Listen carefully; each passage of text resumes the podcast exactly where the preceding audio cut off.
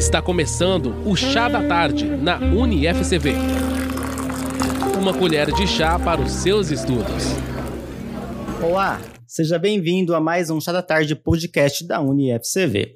Hoje nós vamos falar sobre ética e bioética. E para tratar um pouquinho sobre esse assunto com a gente, nós convidamos a professora Paula. Paula, seja muito bem-vinda. Obrigado por ter aceito o nosso convite. A professora Paula, eu vou ler aqui o currículo dela, é doutora em Fisiologia Humana pela USP, mestre em, em Fisiologia também pela USP, graduada em Biologia, licenciatura e bacharelado pela Mackenzie. Que legal! Atualmente é professora dos cursos da UniFCV na modalidade presencial. Você está ouvindo o Chá da Tarde na UniFCV.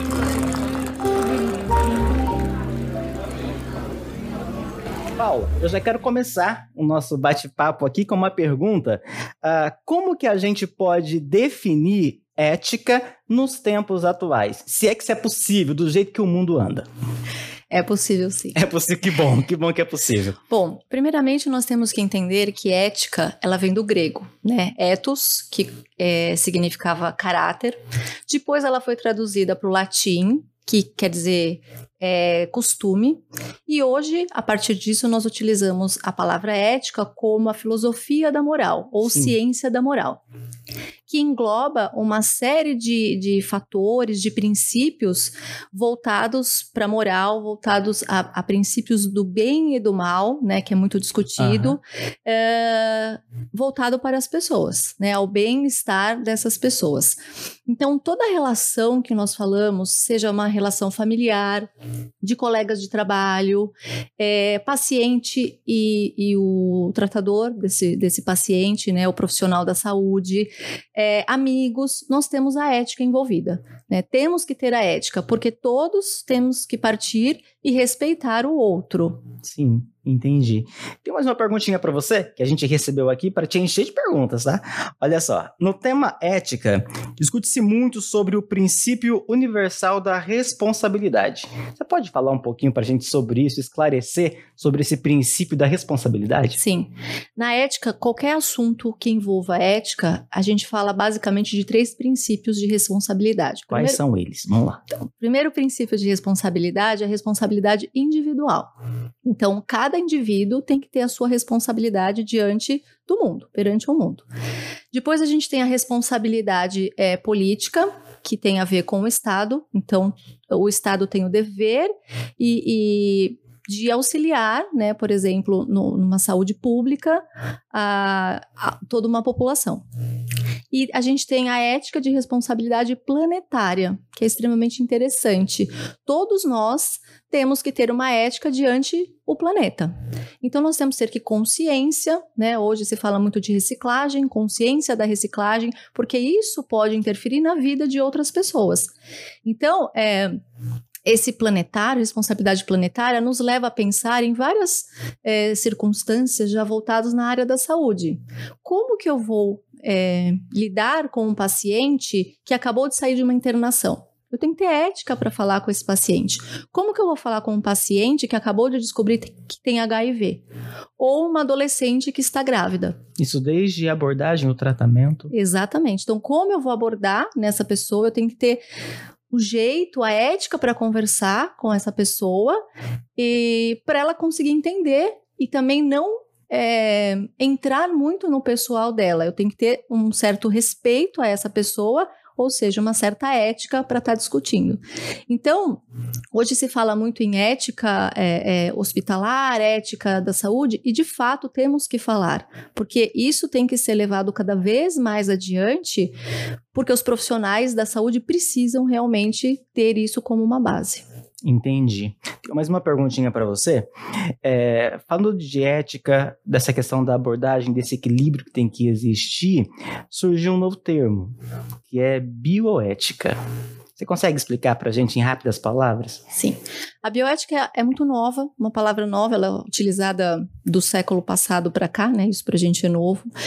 É, com surgimentos é, recentes na ciência, né, nas ciências biológicas como um todo, nas ciências da vida, da saúde, surgiu esse termo. Ela ficou muito é, utilizada, ou é utilizada desde os anos 80, com o aparecimento do HIV. Né? Quando uhum. o HIV apareceu, foi uma fase de muita reflexão como lidar com este paciente, como lidar com essa doença diante de toda uma sociedade. Então, na verdade, é um conjunto né, interdisciplinar de fatores que você tem que tomar cuidado para lidar com uma pessoa, dependendo do assunto que você vai falar com ela, dentro da saúde. E os profissionais da saúde, todos têm que ter essa disciplina, né? E tem que saber lidar exatamente com esse, esse termo. Ela acaba sendo assim. fundamental, então, para a formação desse profissional. Exatamente. Que legal, que legal. Uh, outra perguntinha ainda sobre bioética. Uh, a gente sabe que destacam-se quatro aspectos considerados relevantes e que estimulam uma, uma reflexão teórica mais ampla entre as ciências da vida. Quais são elas? Esses princípios são fundamentais e todo profissional da saúde realmente tem que ter é, embasamento nisso. Nós temos o princípio da beneficência, o princípio da não maleficência, o princípio da justiça e da autonomia. Então, o que quer Uau. dizer cada um desses princípios? Da beneficência, todo profissional da saúde precisa uh, querer o bem do seu paciente, né?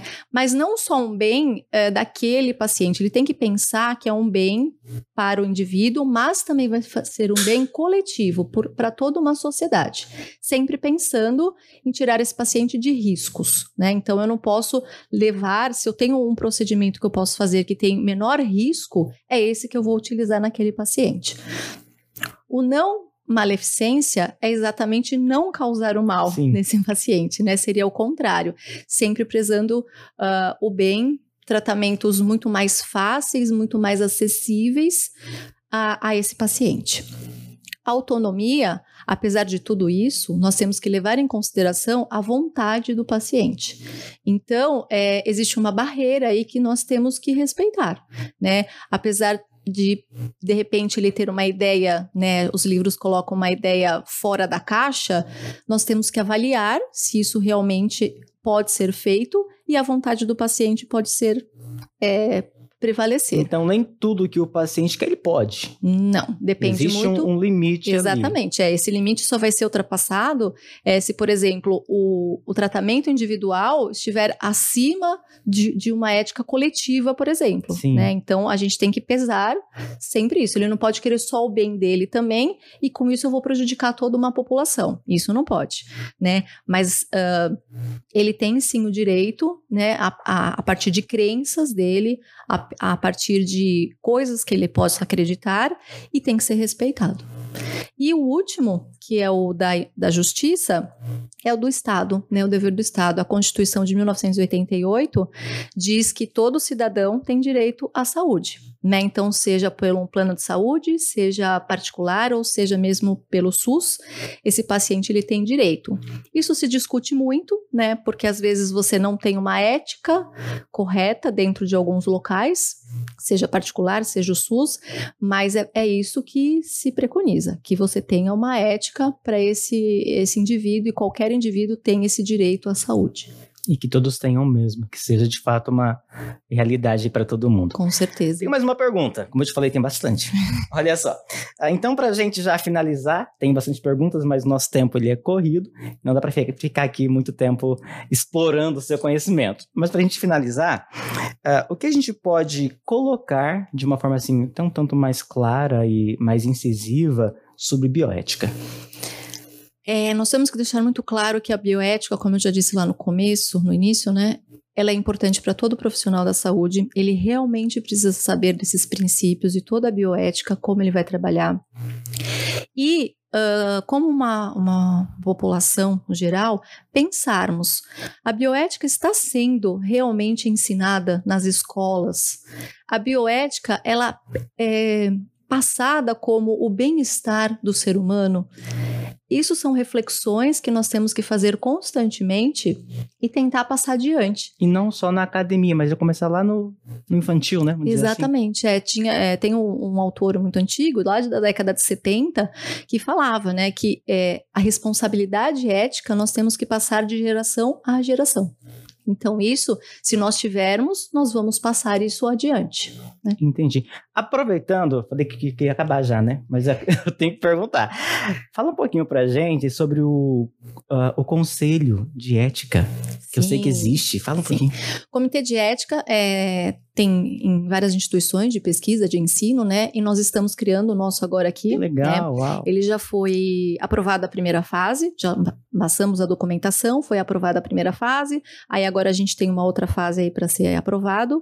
Já estamos com um conselho formado, né, de, de professores, alunos e um representante da, da alunos população. Também. Alunos também população. É. Gente, olha só. Porque nós temos que ter muito claro que todo trabalho científico, todo trabalho de pesquisa precisa passar por um comitê de ética. Não é assim eu ter na cabeça que eu vou fazer determinado tipo de trabalho e eu vou fazer. Não. Sim. Se você for fazer um questionário com a população, precisa passar por um comitê de ética, porque a gente precisa saber o que está sendo perguntado para essa população. Eu vou trabalhar com um prontuário de hospitalar, eu preciso saber, eu preciso ter o direito de utilizar esse prontuário. Então, seja qual for o trabalho, precisa passar. E lembrando também que não é só humano a, o comitê de ética também é animal, né? Hoje já não se pode mais utilizar animal para vários procedimentos, como a gente utilizava em laboratório no passado. Sim, lembro Ainda bem. temos, né, um pouco, mas isso está tá acabando. Se utilizar, tem que passar pelo comitê. Se esse animal não está sofrendo, se esse animal não está passando por nenhum procedimento, é muito ruim para ele. Que legal, que interessante. É? Obrigado, tá? Imagina. Vamos marcar de novo. Vamos. Vamos marcar outra vez. Eu quero agradecer a você que nos ouviu, nos assistiu e te convidar para seguir a gente no Instagram, no Facebook, no blog, se inscrever no canal do YouTube, nos colocar na sua playlist lá no Spotify, que você possa compartilhar essas informações para que outros sejam também alcançados. Obrigado e a gente se vê no próximo podcast aqui no Chá da Tarde da UniFCV.